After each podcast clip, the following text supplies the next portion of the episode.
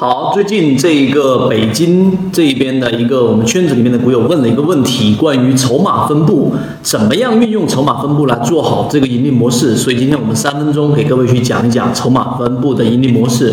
分别有几种，给大家去做一个简单的抛砖引玉。首先，筹码分布你要了解它的缘由来自于什么地方？它是来自于陈浩天狼五零最开始去用筹码记录着每一只个股的资金的痕迹、走过的痕迹。我们说凡走过必留下痕迹，但是有些痕迹是模糊的，有些痕迹是清晰的。成交量这种作为痕迹来说的话，它是可以通过对敲、通过对倒来进行放量。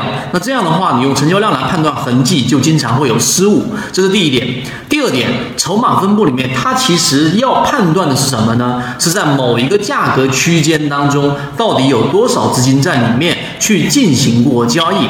这种交易呢，跟成交量就不一样，它是没有办法去进行作假的，这是第二点。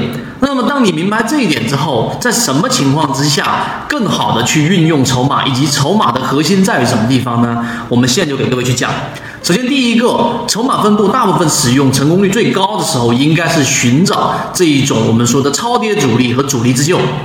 这个盈利模式怎么样去做呢？首先，你要找到一只连续性下跌的，像现在的行情，一定有很多这样的个股，它连续性的下跌过程当中有两种情况。第一种情况，假设这只股票原来是五十块钱的，五十块钱在里面的散户，因为它快速的下跌，跌到了二十五块钱，打了百分之五十，对吧？打了个对折，结果在你原来五十块钱的散户，大部分没有割肉，这种时候就会有一个非常密集的筹码峰在上面。